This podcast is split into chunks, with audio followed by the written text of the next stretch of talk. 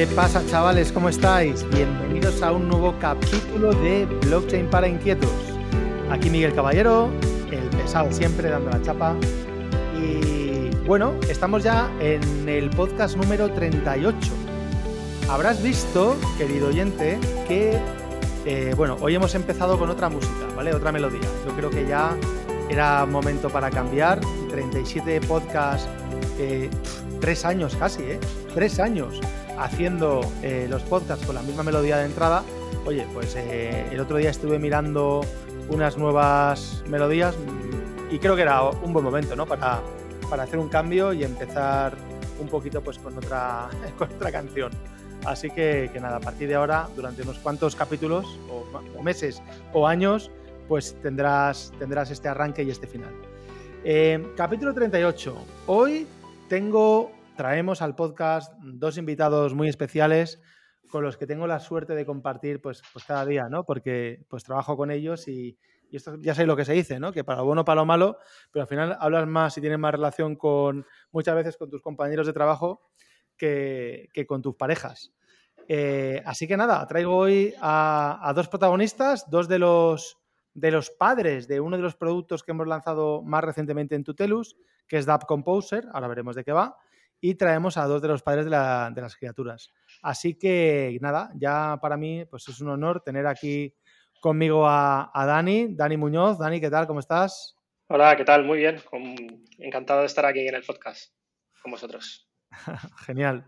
Y tenemos también a David García, Dave para los amigos. Dave, ¿qué tal? ¿Cómo vas? Muy bien, también encantado de estar aquí en el podcast, así hablando un poco de tecnología. Oye, y además que, que me imagino que habéis escuchado algún podcast ya, ¿no? De los míos y estar en otro lado, como que también mola, está, ¿no? Está claro, sí, sí. Sí, sí, unos cuantos. ¿no? Nos has pillado un poco a, a, a contrapié. Aunque Sí, sabía, por un lado, mañana, ¿no? En la Sí. Daily estábamos hablando de un la lado- y he dicho, a tomar por culo, venga, al podcast. sabía que, sabía que algún momento podía llegar a pasar, o sea que aquí estamos. Bueno, lo primero, para quien no os conozca, yo creo que lo suyo es que eh, conoceros un poquito más, eh, a qué os dedicáis, de dónde venís, contarnos un poco vuestra vida profesional y, y luego ya, ya, ya a qué os dedicáis, ¿no? En la actualidad. Así que si quieres, empezamos, Dani, por ti. Cuéntanos un poquito. Bueno, pues yo soy, soy desarrollador, desarrollador frontend. Llevo programando más de, más de 10 años y, y ahora más de 5, que he especializado en la parte de web, JavaScript y todo este stack. Y bueno, me uní en Tutelus en 2000, finales del 2021, justo cuando lanzamos la, la DAP y nada, desde entonces pues ayudando a crear producto como frontend, como product owner y bueno, lo que haga falta un poquito.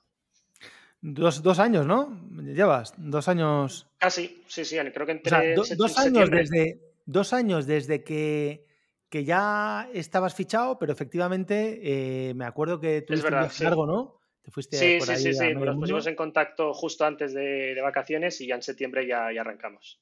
Eso es, eso es, genial. Bueno, Dave, ¿y tú qué tal, macho? ¿De dónde vienes? Porque tú, eh, por lo que estamos mirando, algún año de experiencia que otro también tienes, ¿no? Sobre la Sí, espalda. no, no sé por qué lo dices, pero, pero sí, tengo... Yo cuando, cuando empecé, empecé en el 99, eh, empecé haciendo microsites en, en Flash, que alguno todavía se acordará de, de Flash, aquello. claro que sí. Sí, sí. Estuve pues nada menos que ocho años haciendo cosas en Flash y, y después fui cambiando, ¿no? Empezamos después con hacer cosas en Responsive, que cuando ya salieron los móviles que podías adaptar los layouts y tal, pues estuve unos años haciendo Responsive y luego pues eh, jQuery, algunas cosas con jQuery y tal, hasta que al final pues eh, bueno, empezamos a hacer cosas en JavaScript y los últimos, pues sí, 10 años o así, eh, trabajando, pues montando aplicaciones en la web ya con, JavaScript. Así que sí, un- unos añitos ya. ¿Y, y cuánto tiempo llevas en Tutelus, Dave?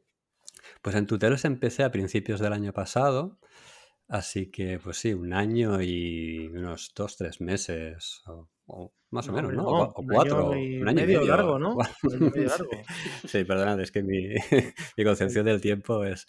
Pero sí, sí, eh, un año y medio o así Sí, sí. ya. Sí, sí, la verdad. Muy bien. Sí, Sí, sí. además habéis coincidido, ¿no? Porque yo creo que recuerdo que, que, que, Dani, tú nos presentaste a Dave.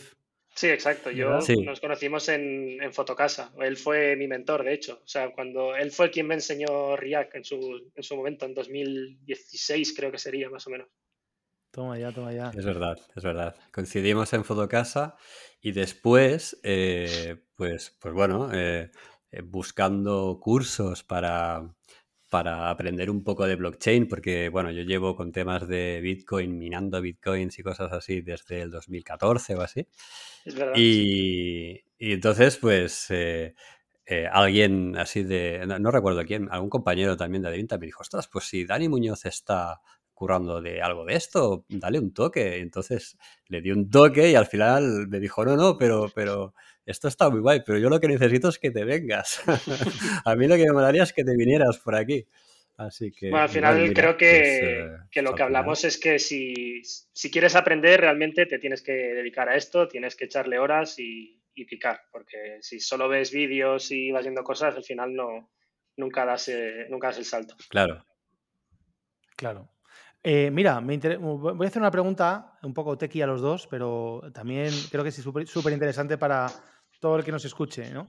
Eh, los dos sois desarrolladores eh, frontend, lleváis mm, programando muchos años, el Dave casi desde que había tarjetas perforadas. ¿Qué cambios, o sea, qué, ha supuesto para vosotros, profesionalmente hablando, el, el, meteros de, lleno en la Web3? O sea, es muy diferente, hay muchos cambios, el tema de los smart contracts y toda esta movida respecto a aplicaciones convencionales. O sea, ¿cómo veis el, salto? Desde el punto de vista de cómo, o sea, claro, cómo estáis ahora, que estáis todo el día conectando con contratos y estas movidas, con cómo estabais hace cinco años que, a lo mejor no sabíais ni lo que era Solidity. ¿Es muy pues distinto un tipo de programación que otra? No, de hecho, seguimos desarrollando con las mismas herramientas, con, es decir, con JavaScript, con, React. Y de hecho, yo me llevé una grata sorpresa cuando empecé a desarrollar con, Web3, porque a nivel técnico no me pareció, o sea, puede asustar un poco de, entrada, pero al ser herramientas que han nacido hace relativamente poco tiempo, están, mm, desde mi punto de vista, eh, bastante bien integradas. Yo creo que la parte más complicada a lo mejor es a nivel de conceptual, ¿no? Entender qué es un smart contract, cuál es un toda la parte que hay detrás de, blockchain, pero más allá de, la parte técnica. Ya. Dave, Pues sí, sí, totalmente de acuerdo. El tema de herramientas, por un lado, es verdad que lo que es la portabilidad ¿no? de las librerías que te permiten interactuar con smart contracts están muy bien hechas y puedes ejecutar sus métodos, etcétera, y está realmente muy guay. Pero a mí sí que han habido un par de cosas que me han explotado la cabeza. Una de ellas es que en lugar de interactuar con un API, ¿no? Para pedir datos, etcétera, y al estilo normal, ¿no? Haces una petición con un API REST o GraphQL y te devuelve los datos.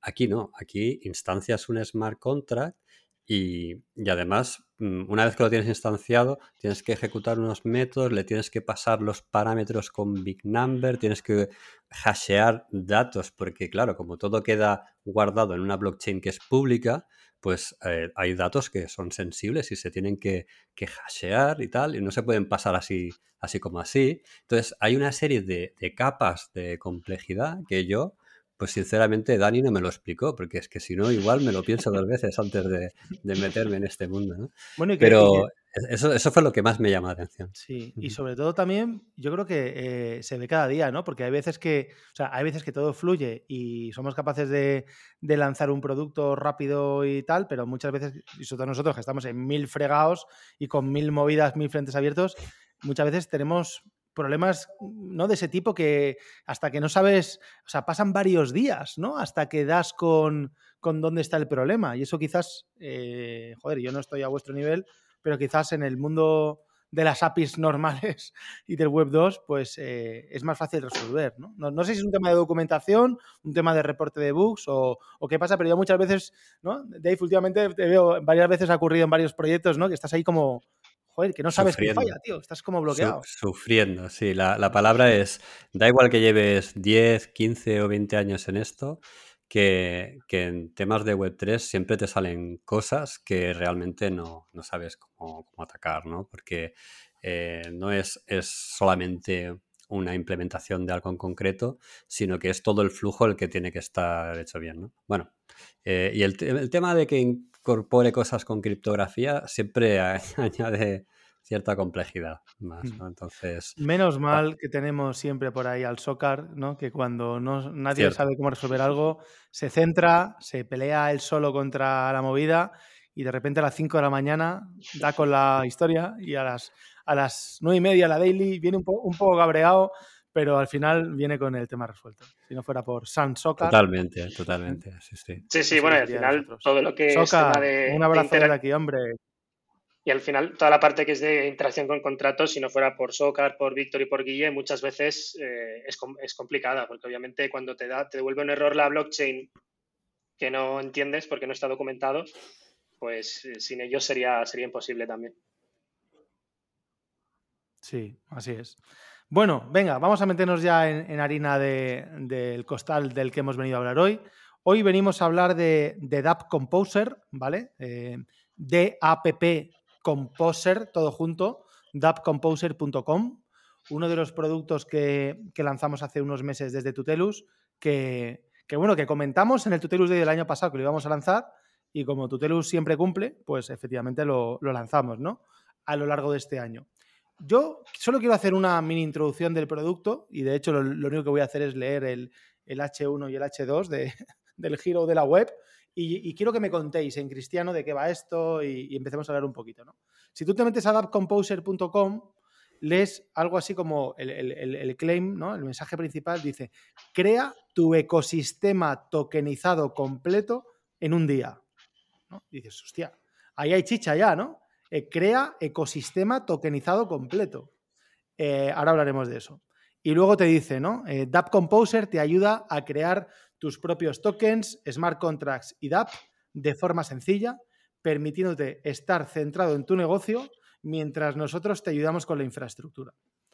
Entonces, bueno, ¿quién quiere romper el hielo? He dicho, he leído lo que hay en la web, pero ¿de qué va esto? O sea, ¿de qué va el producto y a quién va dirigido? Bueno, al final es, eh, es un conjunto de, de herramientas Web3 ¿de acuerdo? Que la, pero no son simplemente herramientas aisladas, sino que es un producto completo, con muchas funcionalidades. Entonces, eh, farming, staking, comprar, transacciones, conexión de Metamask, eh, y bueno, más que vamos a añadir, como minteo de, NFTs, etcétera.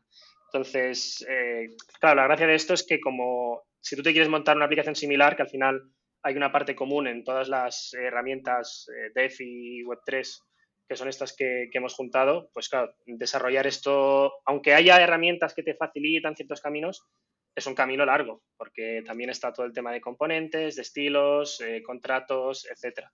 Entonces, nosotros lo que hemos conseguido es estandarizar eh, toda esta herramienta para que añadir simplemente un cliente nuevo sea añadir como aquel que dice un config nuevo. ¿De acuerdo? Como, como si fuera una especie de WordPress para para que la gente nos entienda, ¿no? Cuando tú quieres crear una web, si en lugar de ponerte tú a picar HTML, pues te pones, coges un WordPress con una plantilla, eliges los colores y ya lo tienes, ¿no? Pues sería algo muy parecido, pero para, para dApps. Muy bien, muy bien. Dave, ¿qué quieres añadir? ¿Cómo lo ves tú? Totalmente, la verdad es que, es muy buen resumen. Yo lo único que añadiría es que técnicamente mm, no dependemos de demasiadas eh, proveedores externos que te den servicio pues eh, para Metamask o para RPCs ni nada. Bueno, alguno, alguno queda por ahí, pero que eh, el enfoque nuestro es que no queremos, por ejemplo, que puedas hacer un swap de tokens enviándote a SUSI ni nada de esto, sino que cada funcionalidad la hemos integrado dentro de la propia DAP, ¿no? O sea, el trabajo fuerte aquí es de que el usuario tiene una experiencia muy integrada, tanto si está comprando tokens, que lo hacemos a través de Transact y tal. Eh, luego puedes coger hacer el swap directamente en la herramienta. Una vez que tienes ese swap, lo puedes eh, meter en los pools de liquidez, etcétera. Y todo siempre de una forma muy centralizada en, la propia herramienta y con tu propio look and feel, con tu logo, tus colores, etcétera y eso creo que, hace que, la, herramienta en sí sea, sea especial. Ese es el valor que más aporta. Genial. Un, par de matices que quería hacer yo al respecto. el primero quizás, eh, para quien nos esté escuchando, es que la gracia que tiene ese tipo de productos es que, eh, y no lo hemos dicho, eh, bueno, quien sea muy tequi ya lo puede, o sea, lo, puede haber entendido, ¿no? que es que está todo descentralizado. Es decir, que nosotros al final no estamos creando una aplicación que controlamos nosotros del usuario, ¿no? Sino que estamos, como decía Dani, poniendo pues un conjunto de smart contracts, de componentes, de, de, webs, etcétera, pero que todo lo que está detrás eh, pues son, son servicios descentralizados, ¿no? Por lo tanto, yo creo que ese es un punto importante tener en cuenta. Y quizás, antes todavía que eso, quería añadir que, claro, cuando nos acercamos al mundo Web 3 y tenemos un proyecto Web 2 que queremos llevar a Web 3 o directamente nacemos en Web 3, normalmente el usuario que no, que no se ha pegado mucho con esto a nivel tequi de producto piensa que lo que, que lo que necesita para empezar a funcionar es un token. Y eso es una verdad bastante, bastante falsa, ¿no? Por decir, o sea, por no decir que es mentira, porque bueno, necesitas un token, claro, pero, pero el token, o sea, tiene que ir acompañado de muchas más cosas. Si, si tú lanzas un token y el token, o sea, eh, porque el usuario cuando piensa en un token está pensando en algo visual, pero un token, los que estamos en el mundo cripto de verdad, ya sabemos lo que es. Es una, es una dirección de un contrato en una blockchain. Es un hash.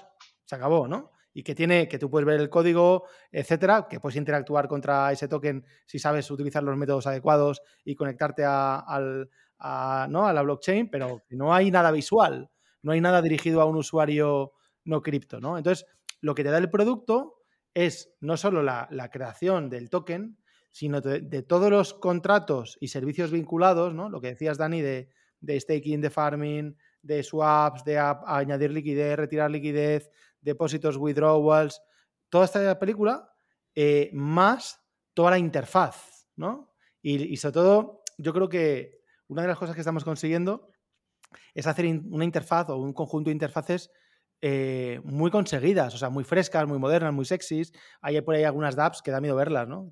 Dices, madre mía, o sea, me eh, conforme la veo, se me quitan las ganas de interactuar. Las nuestras son muy frescas, ¿no? Entonces, claro, cuando, quien piense en lanzar un token, que tenga en cuenta que es el token, los contratos vinculados, los servicios eh, a los que te conectas, más todas las interfaces web, ¿no? Y, hacer todo eso es lo que yo creo que cuesta una pasta. Si pedimos presupuesto cualquiera de nosotros a una consultora que nos lo haga, pues va a ser una pasta y sobre todo eh, mucho tiempo, ¿no?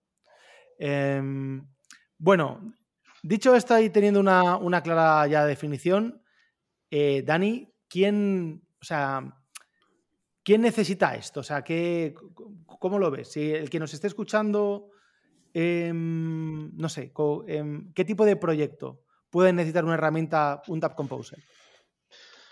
Pues, a ver, cualquier proyecto que quiera crear, como has comentado, un token, pero un token con, que tenga una utilidad, es decir, que quieras eh, aportar una, una liquidez a, ese proyecto, pues eh, con, con DAP Composer, con Composer puedes. Entonces es muy interesante, pues eso, para cualquiera que, esté pensando en, lanzar una aplicación desde cero y para darle soporte a, ese token. Vale, porque luego, luego no me quiero adelantar, pero claro, la gracia del, producto es que funciona en modo SaaS, es decir, no tienes que hacer una inversión, no tienes que ¿no? buscarte la vida como, como dice el Socar, ¿no? Clac, clac, clac, clac, clac, clac en cuestión de claro, exacto. O sea, es un poco la filosofía de no, reinventar la rueda, ¿no? Ya tenemos un producto que, está funcionando, que tenemos varias aplicaciones en, producción.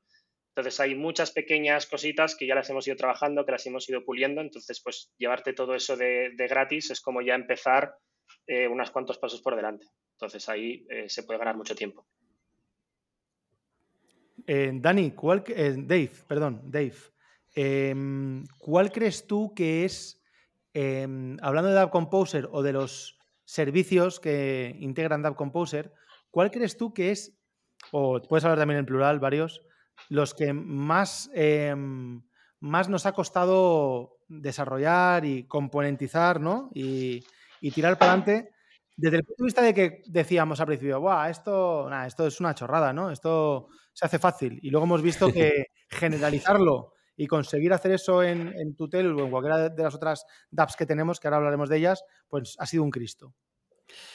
Bueno, eh, todas tienen sus diferentes niveles de complejidad, pero yo creo que integrar lo que es el swap y el pool de liquidez eh, ha sido una de las partes más difíciles, ¿no? Porque eh, nosotros lo que tenemos ahora nos permite interactuar entre, entre el token propio de la DAP con el token nativo de la, de la, red en la que se conecta, que puede ser Polygon, puede ser Binance, Smart Chain, o, etcétera. Entonces, Claro, eh, tener en cuenta todos esos factores y la interacción que tienen los swaps y todas las dinámicas que necesitan, ¿no? De calcular los fees que te van a cobrar, etcétera.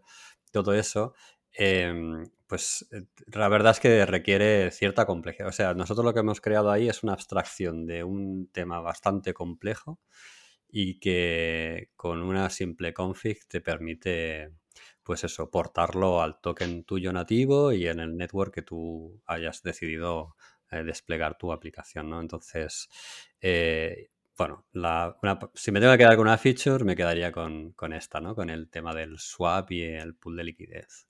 Porque lo que hemos visto, Dani, también, y, el integrar, yo creo que el, integrar los swaps y, todo lo que tiene que ver con la liquidez, tanto añadir, retirar, etcétera, eh, farmear en, dentro de la DAP es fundamental, ¿no? Lo que hemos visto eh, o lo que vimos al principio es que, claro, cuando tienes que mandar un usuario afuera de la DAP y decirte, no, yo como utilizo los contratos de Sushi, por ejemplo, pues que vaya a Sushi a aportar liquidez. Hostia, eso es un Cristo, ¿verdad? Bueno, eso aparte es un punto de fuga, ¿no? De que tú tienes a nivel de UX, eh, siempre que puedas evitar que el usuario se vaya de, tu web, pues, pues mucho mejor. Pero bueno, esta es la gracia de, de la Web3, ¿no? Que puedes coger un, un exchange descentralizado como es Sushi y como los smart contracts pues son públicos, lo puedes integrar con tu interfaz, con tu UI y funciona perfectamente. Claro.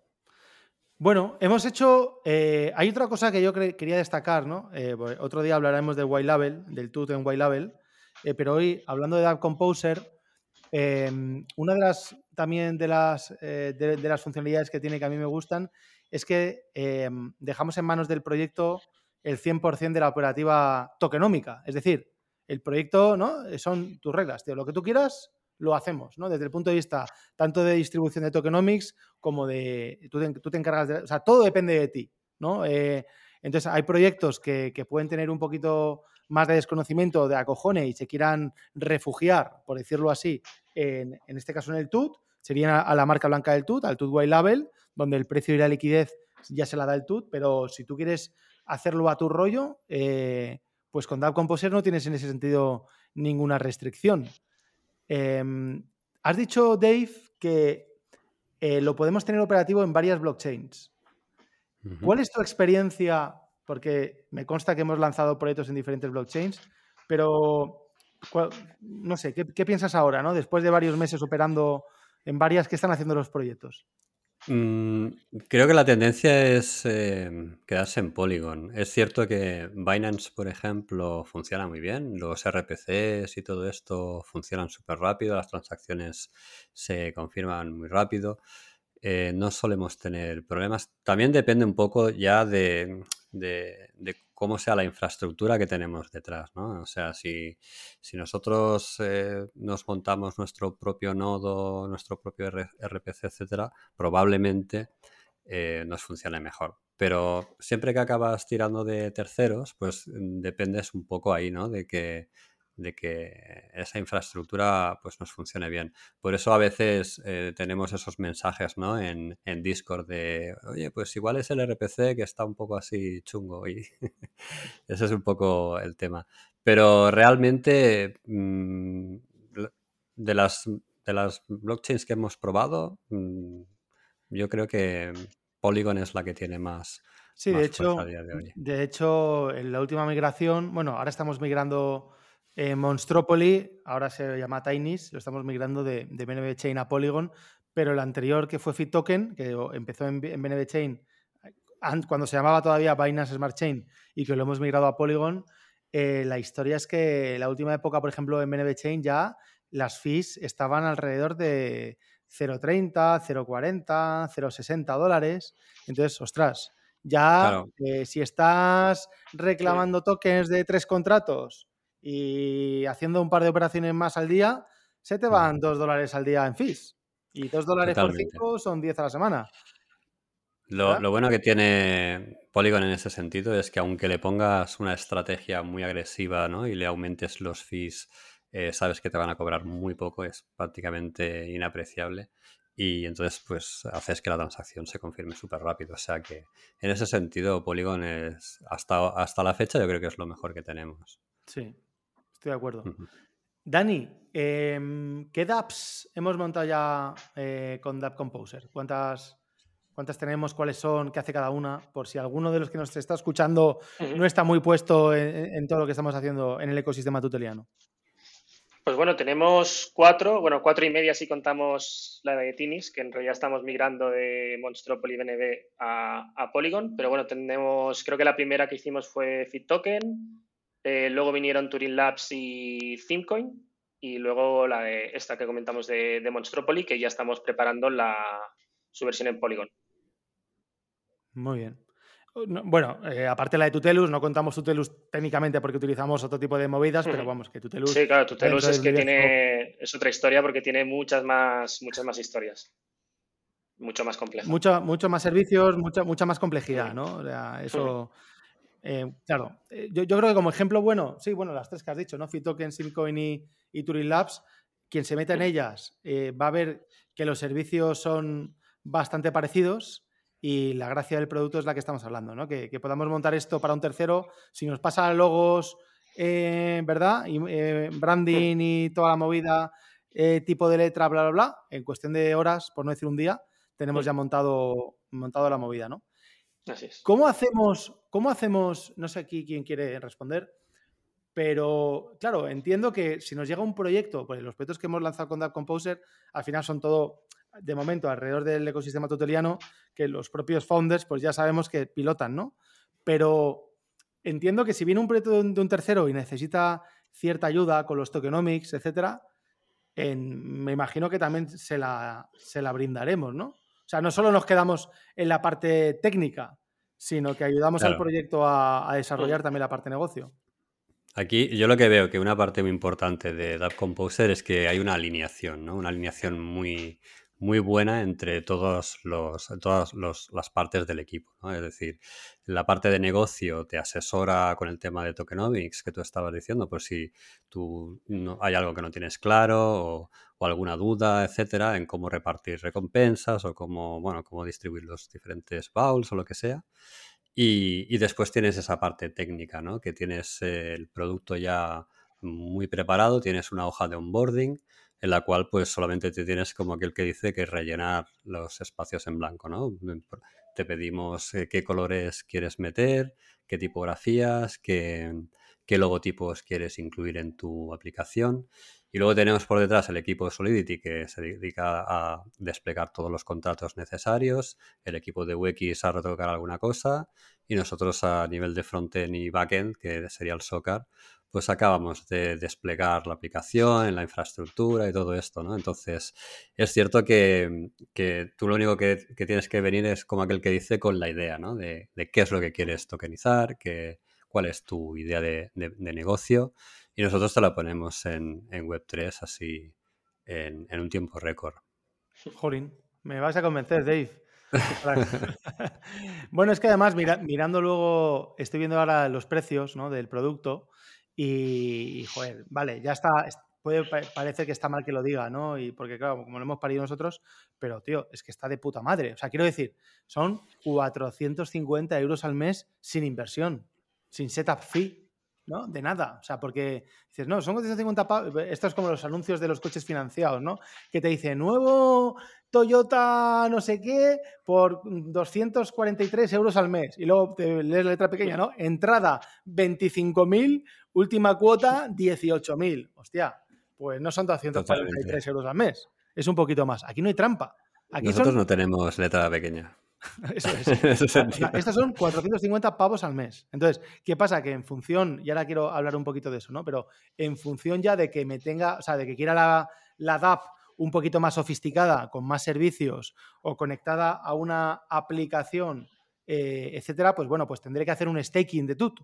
Tendré que comprar TUT y mantenerlos bloqueados en un contrato. Pero eso no es pagar, ni es invertir, ¿no? O sea, quiero decir, sigue siendo mi tesorería, sigue siendo mi dinero, lo que pasa es que estoy apoyando al protocolo estoy apoyando al token y mientras yo use App Composer, pues ese dinero estará, estará bloqueado, ¿no?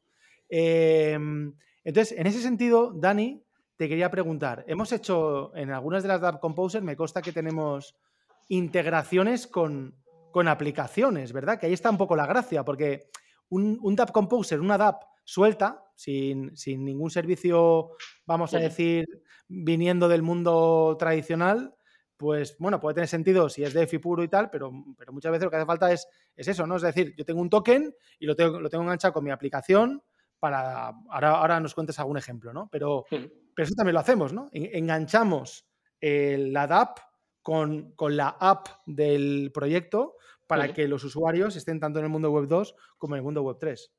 Sí, yo creo que el mejor ejemplo para, este caso sería FitToken, porque en FitToken, por ejemplo, no solo claimeas el staking y el farming, que sería como la, base del proyecto, sino que puedes reclamar eh, las recompensas de los feeds que vas acumulando en diferentes centros deportivos, que eso realmente es una funcionalidad exclusiva de, de Fit, no tiene nada que ver ni con staking ni, ni con farming, simplemente es una funcionalidad extra que, que da ese proyecto. Entonces, desde nuestra app tú eh, puedes claimear esos tokens y luego ya puedes decidir si los stakeas ahí directamente, que los quieres farmear o...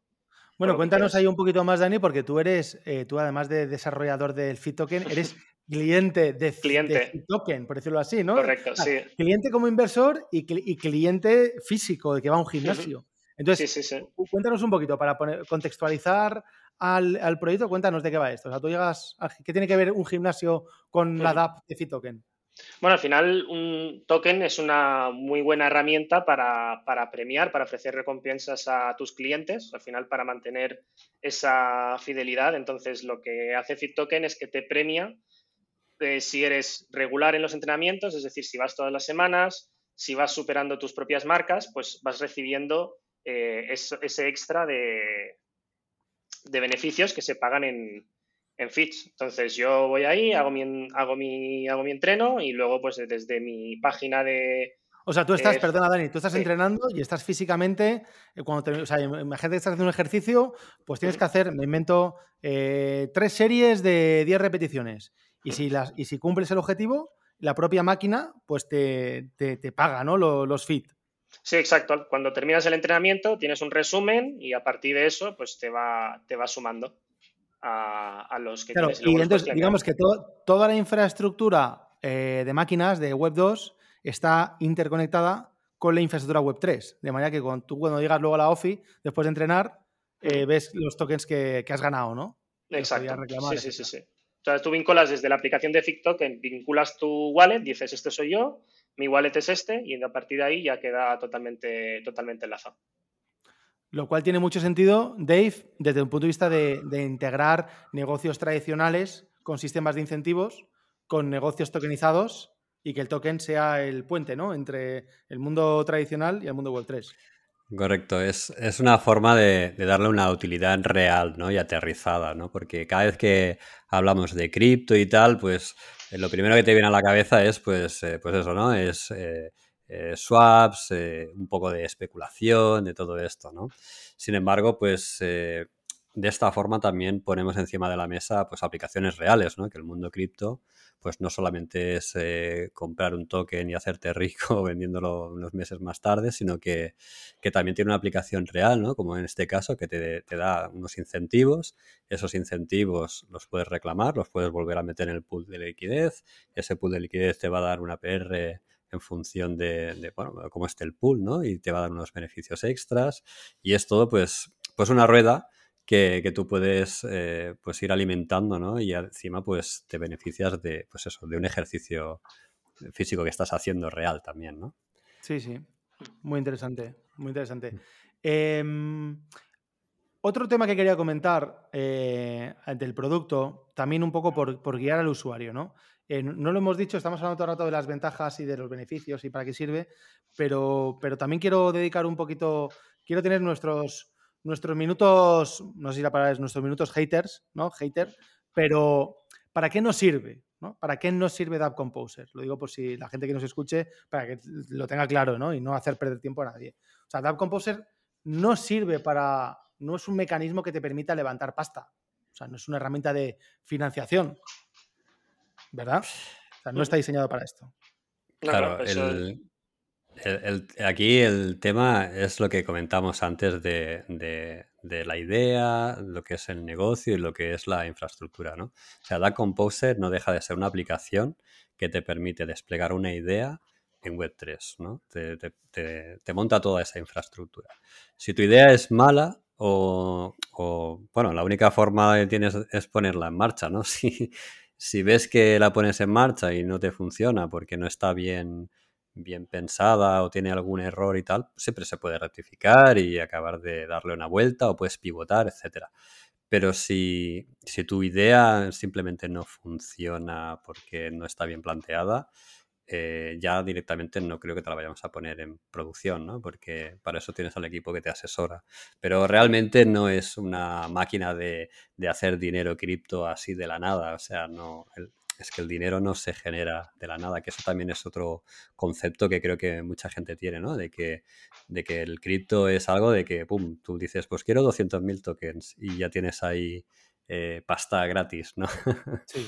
Eso es un poco, hay una labor que también estamos haciendo, ¿no? Para, para que la gente entienda que, aquí hay pues eh, pasta de verdad, eh, está tokenizada, pero no deja de ser unos activos eh, reales que, están ahí, ¿no? Que tú puedes cambiar, intercambiar, puedes generar al final, Al final un token no deja de ser una representación digital de un subyacente. Entonces, en eh, Composer lo que, te lo que te proporciona es la infraestructura para que tú levantes ese token en minutos, en, en un día, ¿no? Y, que, y puedas operar desde, desde mañana, ¿no? Pero si no tienes usuarios, si no tienes comunidad y si el token no representa nada, ¿no?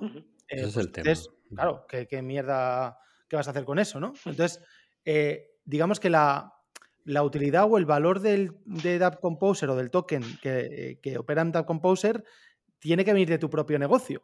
O sea, eh, ¿no? ahora tenemos un, nos acaba de entrar eh, un proyecto de otro tuteliano que comentamos en el AMA el otro día, ¿no? El de, Urbis, que, tiene su token, va a tener su DAO Composer y tal. Bueno, pues su token es que eh, es, el, es, el, el, asset digital que va a generar valor dentro de su comunidad, una comunidad de gente que ya existe, que ya tienen, que llevan años dedicándose a, pues, temas de trading, que se metieron en cripto hace, hace no mucho, eh, bla, bla, bla. Entonces, bueno, pues eh, digamos que el token es el vehículo ¿no? que les va a permitir pues, em, crear, almacenar, transferir, capturar valor de la manera, de la manera ya que, la plataforma decida.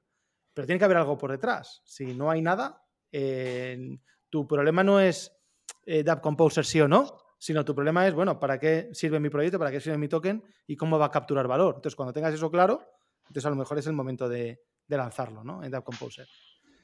Eh, Dani, en relación a esto último, em, una cosa son los servicios que ya tenemos operativos en Dap Composer, que los puede ver cualquiera. Luego tenemos el caso extremo de Tutelus, donde tenemos muchas más cosas, porque Tutelus es Dap Composer y mucho más, no es quizás el mejor ejemplo, pero ¿En qué estamos trabajando ya? O sea, ¿qué, cómo vamos a mejorar aquí el producto y qué vamos a incorporar para próximas versiones? Bueno, pues tenemos varias cosas ahí en el backlog. Tenemos desde la opción de poder mintear sintéticos, que es algo bastante habitual, crear un sintético y luego redimirlo eh, con, sus fees. Tenemos también todo el tema de mintear NFTs, que por ejemplo en Tutelus tenemos el tema de los POPs, pero no es exactamente, bueno, es parecido, pero no es lo mismo y al final pues también permitir que cada cliente pueda mintearse esos NFTs que a su vez pues traerán ventajas eh, para, para ese token o también el tema de compra de productos, por ejemplo, que con tokens puedas llegar a comprar un, producto, eh, como en el caso de Thincoin o Token, pues son esos ejemplos, ¿no? Que también tienen darle... esas tres cosas, súper interesante y empezando por la última, es algo además que todos los proyectos nos piden, ¿no? Es decir, eh, si yo tengo una DApp eh, y tengo mi token, que yo pueda meter en mi web o en mi e-commerce o en mi eh, comunidad un botón de pagar con el token, ¿no? Y que, y que sea como una, como una TPV, pero que en vez de pagar con euros, pues pueda pagar con mi token, ¿no? Yo creo que eso a cualquier proyecto le, le, interesa y es la primera utilidad que tendría el token en el propio proyecto, ¿no? Y luego lo de los NFTs que dices, pues es súper interesante porque ahí sí que, sí que además podemos o el proyecto, mejor dicho, puede tratar los NFTs de diferentes maneras, como regalos, como premios, como incentivos, como em, eh, membresías de acceso, como forma de fondeo de fundraising, ¿verdad? Y levantar pasta. O sea que hay, hay muchas alternativas. Y, lo de los sintéticos, pues yo creo que es un tema de, evolución natural con el propio ecosistema cripto, ¿no? Es decir, eh, joder, lo hablamos el otro día, bueno, lo hablamos todos los días. Eh, anda que no ha cambiado eh, los tokenomics y las posibilidades de hacer movidas con tokens desde que lanzamos el tuto ahora. Han cambiado mogollón de cosas, ¿no? Entonces, toda esta última ola hay que hay, que has dicho, Dani, de generación de sintéticos que te permiten acumular fees de movidas y luego repartirlas entre los holders del sintético, el PEG, el de PEG, todo eso mm, hace dos años prácticamente no existía. ¿no? Entonces, claro, estamos obligados a ir mejorando el producto, incorporando las features que nos pide el mercado, ¿no? Y si, y si ahora se lleva el tema de sintéticos, pues, pues tendremos que hacerlo. Es, es lo que hay. Sí, es que al final un año en cripto es como un año de, para un perro, son, son siete en la vida real. O sea, pasa todo muy rápido. Sí. bueno, es que solo. Perdón, es, que ahora estaba recordando de que teníamos por ahí alguna imagen de la DAP que lanzamos hace un año y medio y ves lo que había, lo que teníamos y lo que hay ahora y es que es casi irreconocible. Y no ha pasado no, nada. No tiene nada que ver, ¿no? Te refieres a la, a la DAP de Tutelus. Sí, sí, sí, sí. Sí. La, la edad de Tutelus, eh, Dave, no sé qué piensas, pero, pero es, un buen, es un buen ejercicio cualquiera que nos esté escuchando que se dé un paseo por, todas las, por todos los servicios que tiene, porque eh, la gente no es consciente, creo yo, en general, de la cantidad de cosas que hay ahí dentro. Y no me refiero trabajo tequi, que por supuesto eso no hay que decirlo, sino servicios reales. O sea, servicios con el TUT, con el que se pueden hacer cosas, ¿no? Hay gente que no, no sabe muy bien todavía ni qué es un supertuteliano, ni qué es el stake to learn, las posibilidades de, temas de liquidez, el estudiar, no sé, hay, hay mil movidas, ¿no? Estadísticas. Sí, al final es lo que hablábamos antes, ¿no? De si tienes una idea y la tokenizas, lo principal es que resuelva problemas reales, ¿no? A las personas. A mí una de las features que más me gusta de Tutelus, si me tengo que quedar con una, es la del stake to ¿no? Porque me parece algo espectacular que tú puedas eh, holdear ahí unos tokens y que con los rewards que te va generando ese, ese bloqueo de dinero, pues eh, te vas pagando una formación. O sea, eso al final tú puedes retirar esos tokens y te quedas con una formación, ¿no? Eh, cuando lo estuvimos planteando, eh, me pareció una idea brutal. La implementación tuvo cierta complejidad, ¿no? Porque tuvimos que ponernos un poco de acuerdo, ¿no? A ver de qué forma lo íbamos a hacer, cuáles iban a ser los límites, etcétera, ¿no?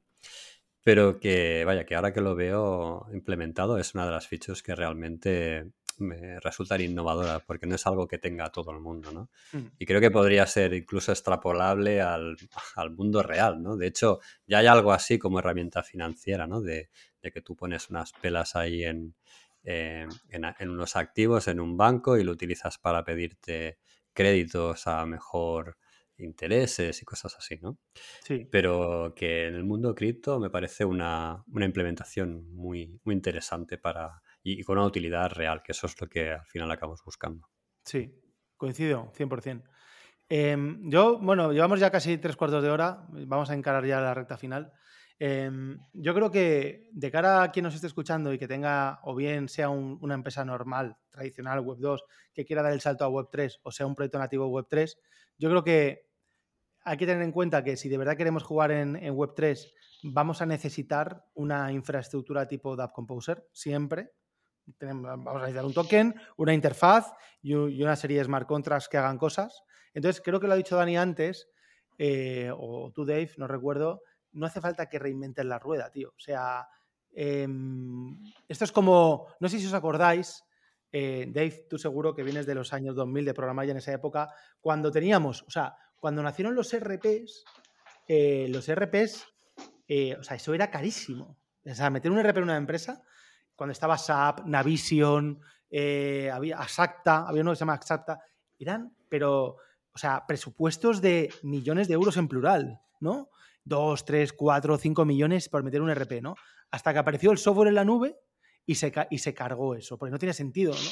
No tenía sentido que, Hasta que, alguien hizo ese concepto y lo puso en, en, en, open source, que te lo podías instalar en tu propio servidor, ¿no? Y entonces era como... Claro. Entonces, ¿qué pasa? Que yo creo que estamos un poco también eh, viviendo una generación o una aproximación parecida ¿no? en el mundo web 3. Es decir, em, casi nadie sabe hacer estas cosas. ¿no? Entonces, si nos ponemos a llamar a las empresas que, que dan servicios a terceros, yo no, es por nada, ¿no? Quien, quien, nos esté escuchando lo digo con todo el cariño, pero, pero si quieres hacer, si quieres montarte una app como la de Tutelus, o como la de Turing Labs, o como la de Fito, prepárate a sacar la, la chequera y a esperar muchos meses. Chequera por delante. Es que es así. O sea, mm. oferta-demanda. Como hay muy poca gente que lo sabe hacer, pues a tomar por culo. Entonces, hostia, habiendo cosas como esta, eh, que no te requiere inversión, que en un día lo tienes funcionando y que, y que tampoco estás vendiendo tu alma al diablo, o sea, que no te estamos pidiendo equity de tu empresa, tío, por montarte esto, ¿no? Sino que es una suscripción de mierda, 450 euros al mes, eh, y luego un bloqueo de TUT, pues ya en función de, lo de la versión que quieras, ostras, tío, yo, yo, creo que el concepto este de que presentamos también en el Tutelus Day del año pasado de, de infraestructura descentralizada como servicio, es algo muy bestia, ¿no? Y, y no sé qué pensáis, y eh, quería iniciar un, pequeño debate para ir terminando. ¿Por qué? O sea, ¿qué pensáis? ¿Por qué no hay otros DApp Composer por ahí? Porque, yo qué sé, monederos Web3 o eh, eh, protocolos de farming, hay miles.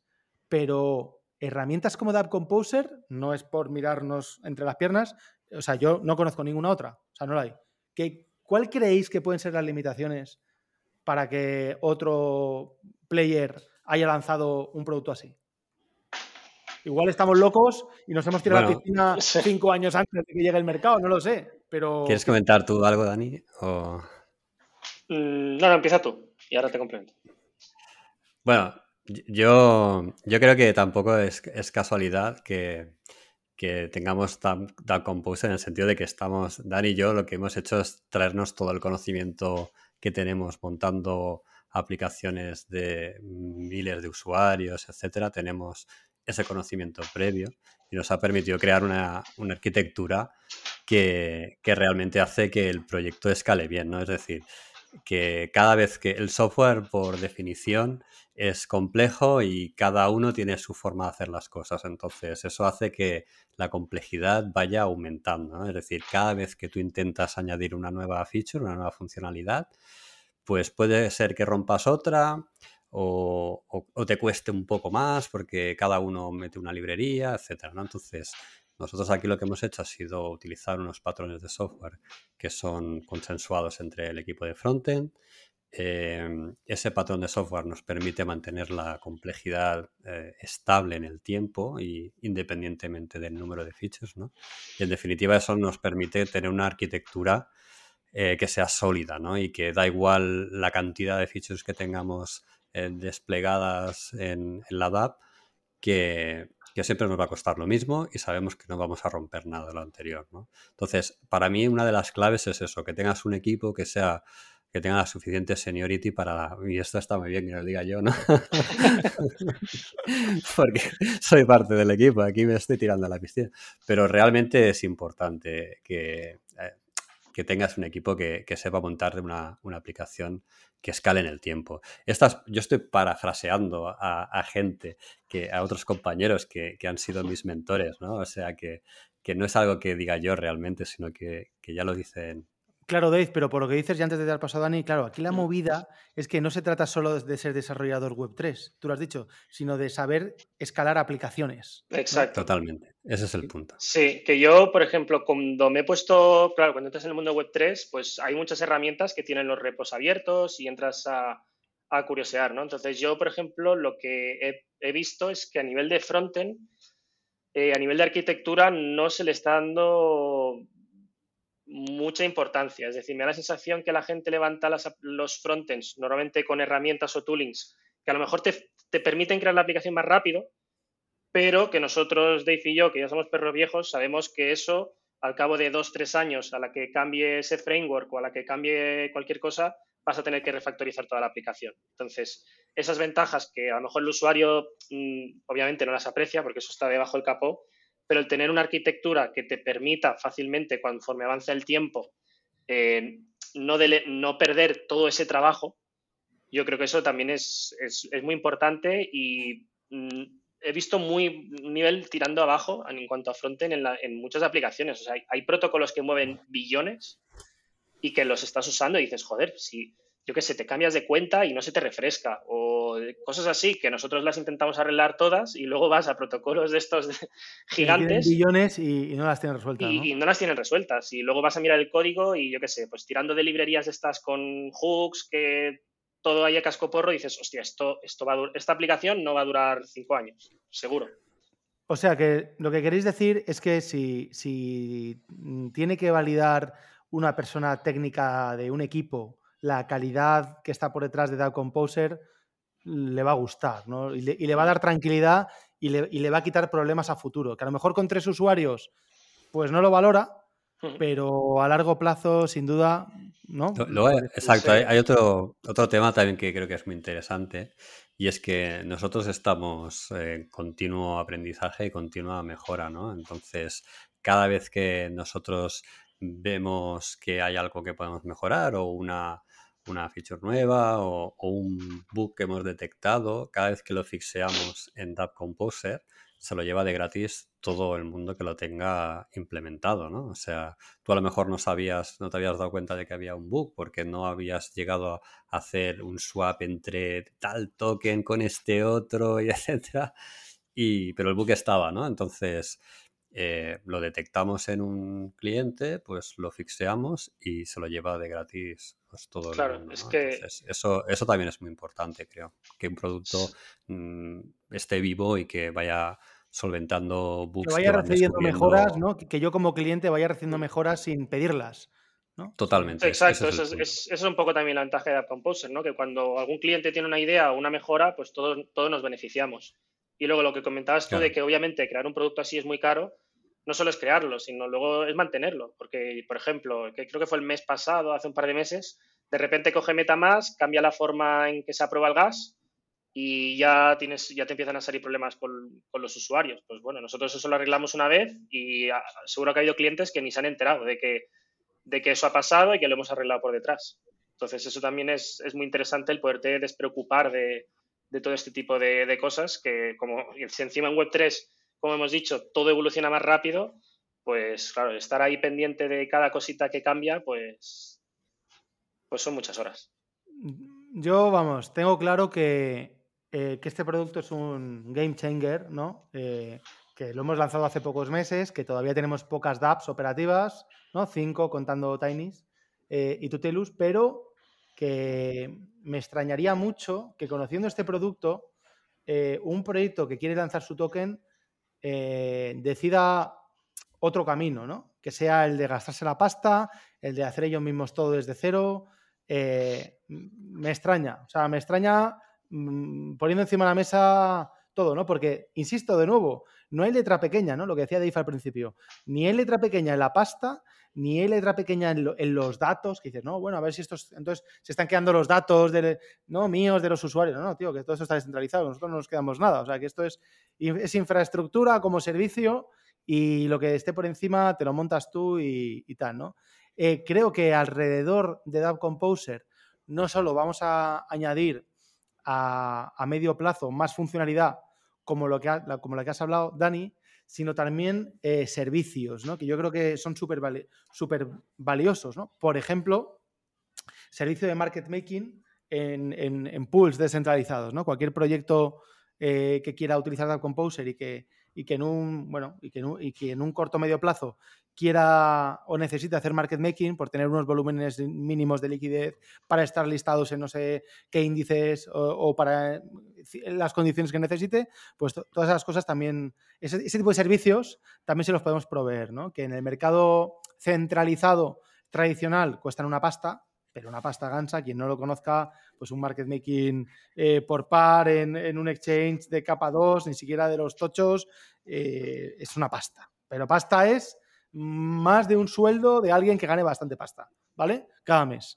Eh, pues todo eso se puede hacer también a través de App Composer y por unos precios muy inferiores. Entonces, yo creo que es un producto que, tiene 100%, autonomía para el cliente, que, le va a cubrir todas las funcionalidades que pueda tener en un futuro y luego lo que decíais, ¿no? Que, que si hay una funcionalidad que, como la de los sintéticos, por ejemplo, ¿no? los NFTs, que no está y que nosotros vemos que puede ser interesante para, para los proyectos, pues la desarrollaremos, la implementaremos y todos los productos montados sobre DAO Composer pues se beneficiarán de ella, ¿no? Y yo creo que eso eh, es el típico producto que le auguro un, largo camino. Eh, lo estamos haciendo en mercado bajista durante el bear market, pero también es cierto que es el momento de hacerlo, ¿no? Es decir, tenemos que construirlo cuando las cosas van mal para que cuando el mercado vaya bien, pues lo podamos vender. Pues empezamos a construir cuando todo va bien. Totalmente. Eso es el, vi hace unos meses o, unas semanas un tweet que comentabas precisamente eso y me llamó mucho la atención porque normalmente es al revés, ¿no? Normalmente la gente quiere entrar en, en tema cripto cuando hay un mercado alcista, ¿no? Y, y ahí es cuando te cuesta mucha pasta, te, eh, tienes mucha incertidumbre porque no sabes si esto va a seguir subiendo, si va a caer de repente, etc. Y sin embargo, ahora es un momento que sí, que ciertamente es bajista, pero es realmente mucho más estable, más barato de entrar.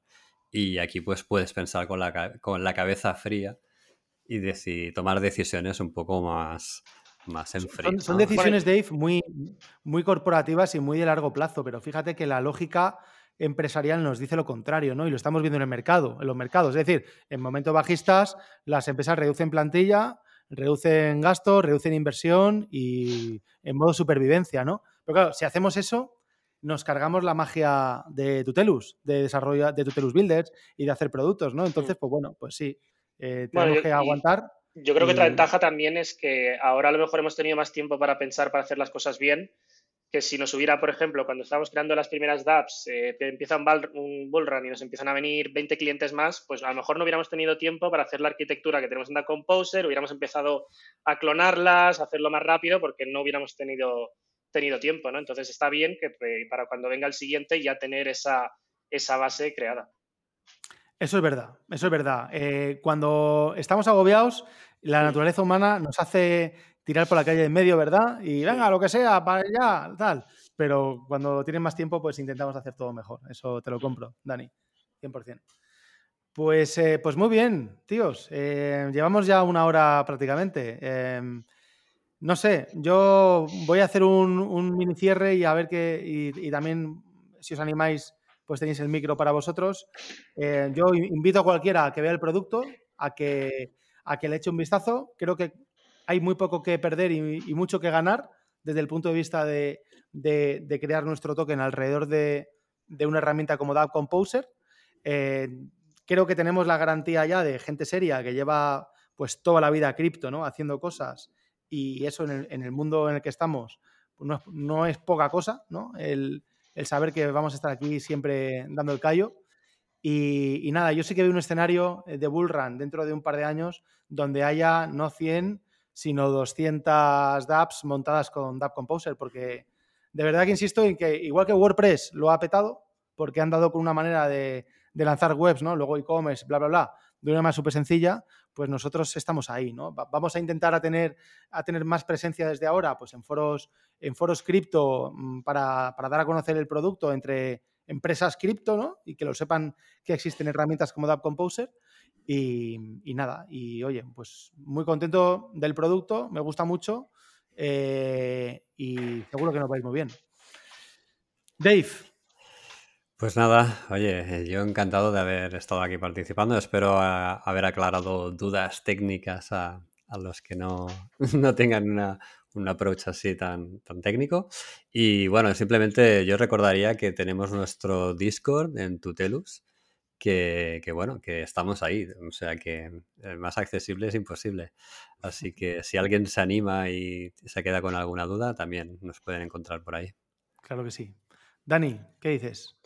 Bueno, nada, que me lo he pasado, me lo he muy bien, la verdad es que me he pasado súper rápido y nada, lo que comenta Dave, que, en Discord ahí nos pueden, nos pueden encontrar, incluso si alguien tiene curiosidad de cacharrear con alguna App Composer, pero no, está muy metido en cripto o no quiere meter dinero, perdón, pues le podemos facilitar una URL de testnet, que también tenemos todas las apps preparadas para funcionar en Goerli, que es como un, fork de, bueno, no es un fork, es un, es un entorno de pruebas eh, de Ethereum donde le podemos dar unos tokens de forma gratuita para que cacharre y, vea todos los flujos sin gastar, sin gastar ni un euro. Sí, eso, eso es importante, que probar se prueba sin, sin que te cueste pasta. Exacto. Porque, porque yo he hecho muchas pruebas y me ha costado mucha pasta. Genial. Bueno, Dave, muchas gracias por compartir tu experiencia con nosotros. Nada, encantado de estar aquí, Miguel. Cuando quieras la siguiente. Genial, vendréis, vendréis, vendréis porque vendréis para hablar de otro producto seguro. O sea que, Dani, muchas gracias a ti también por tus aportes y experiencia. Muchas gracias también. Y a los demás, eh, nada, chavales, eh, que espero que os haya gustado, que vayáis a utilizar mucho las dApps de Dapp Composer y poco más. Sed buenos, almacenar mucho Bitcoin y TUT y nos vemos en el siguiente podcast.